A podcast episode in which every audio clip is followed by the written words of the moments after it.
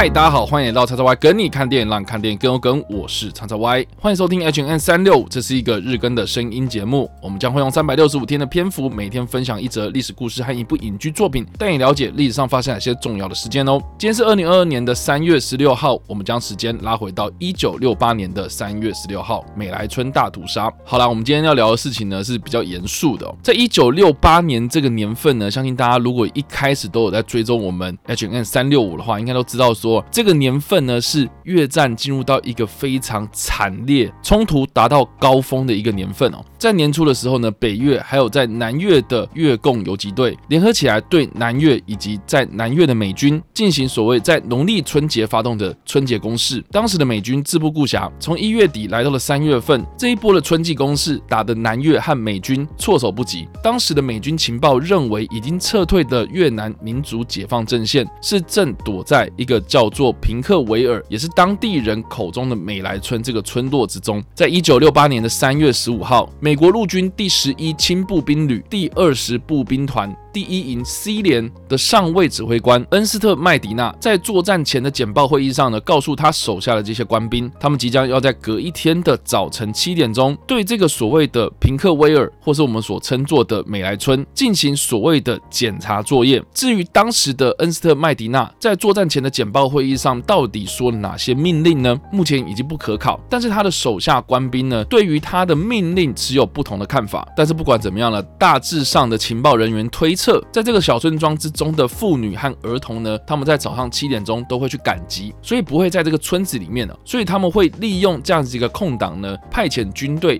去烧毁这些藏有越共的房屋，以及炸毁当地的一些地道设施。当时带领部队进行检查作业的威廉·凯利中尉，在一九六八年三月十六号的早晨，在炮兵和武装直升机的掩护之下，来到了美莱村。一路上呢，并没有发现任何的敌人，直到他们开始用步枪和手榴弹以及刺刀开始屠杀这些手无寸铁的老弱妇孺。根据当时在现场的目击者表示，这些美军将村民集合到稻田旁边的水渠之中，并且用他们手中的自动步枪将他们一一杀害。此时呢，负责协同作战的直升机部队开始发现有一点不太正常。当时的侦察直升机机师休斯·汤普森在发现美莱村血流成河之后呢，开始降落查看。他在一个道路旁的水渠之中，发现倒卧在田埂之间的成堆尸体。汤普森开始指示他的手下帮忙把一些受伤的幸存者抬出这些壕沟。当时的汤普森看到这样的景象，非常的震惊。像我们刚刚所提到的，执行地面任务的威廉·凯利中尉查询，当时的威廉·凯利表示呢，他只是服从命令。汤普森在无奈之下呢，开始指挥武装直升机，威胁当时任何一位想要向越南人开枪的美军。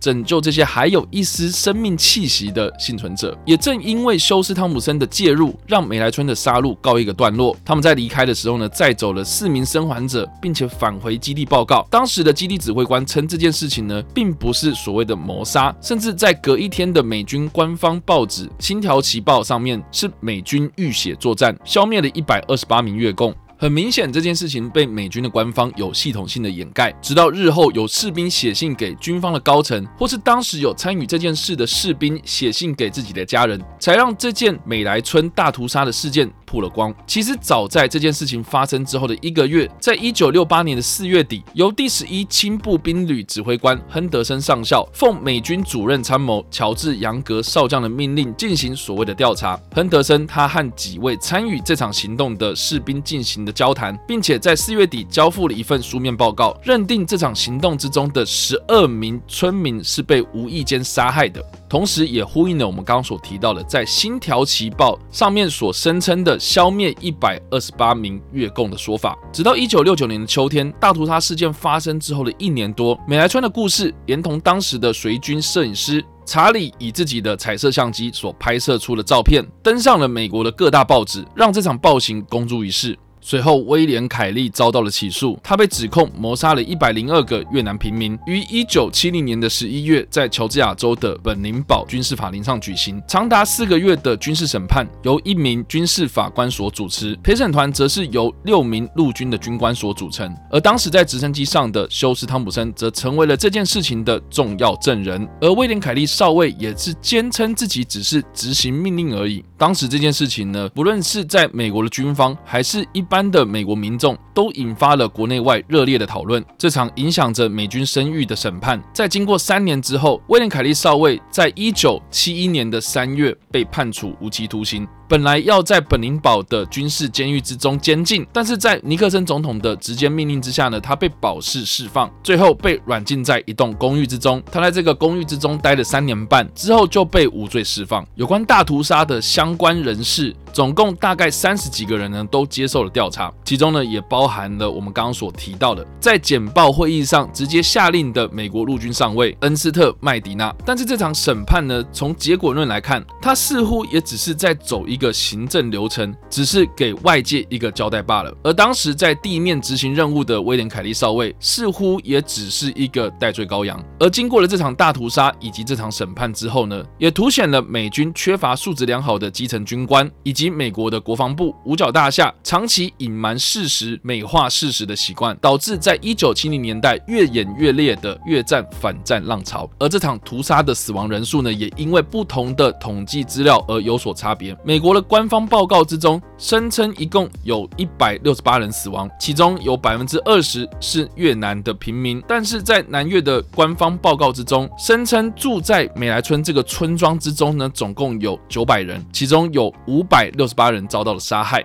而根据当时的《纽约时报》爆料，双方政府私下同意，死亡的数目呢是在四百到五百人之间，其中不乏老弱妇孺。有关美莱村大屠杀的历史纪录片，大家不妨可以参考，在一九八九年由英国约克郡电视台所播出的纪录片《美莱村的四小时》，他采访了多位当时在现场的目击者，其中包括了越南人和当时的美军，同时也揭发了许多美莱村大屠杀的新证据，拼凑出更完整的美莱村大屠杀的样貌，但是并没有一部剧情电影呢是直接的描写美莱村大屠杀的发生过程，只是有不少的越战主题的电影呢，都是有暗指美莱村大屠杀这件事情的发生。或是有提到了，在一九七零年代之后越演越烈的反战情绪，也多多少少会提到了美军在越南的战场上呢滥杀无辜，其中呢一定都会提到美莱村大屠杀这起事件。而我们男人所推荐的电影呢，是在一九八九年所推出的《越战创伤》。这部电影呢是曾经执导《不可能任务》导演布莱恩·迪帕玛所执导的越战电影，并由西恩·潘·米高福克斯所主演。他改编自《纽约客》杂志的一篇以一九六六年十一月十九号发生的一九二高地事件为基础的报道，故事的剧情是描述一群美军在越战期间呢，为了要报复一个村庄而绑架了村庄之中的越南少女，并且对她轮暴，最后将她杀害。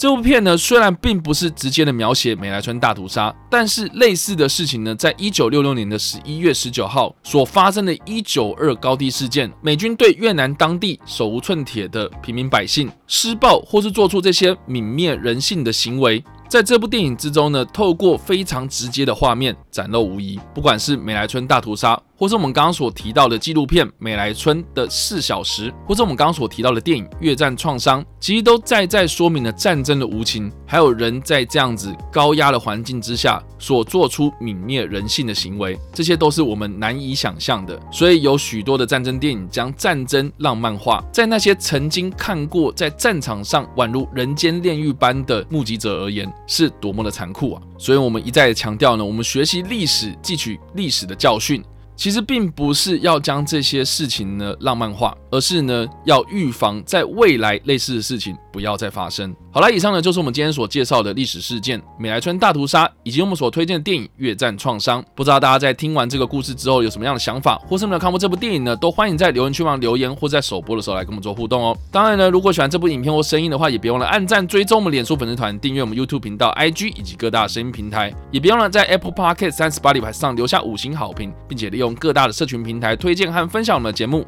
让更多人加入我们的讨论哦。以上呢就是我们今天的 HNS 三六，希望你们会喜欢。我们下次再见，拜。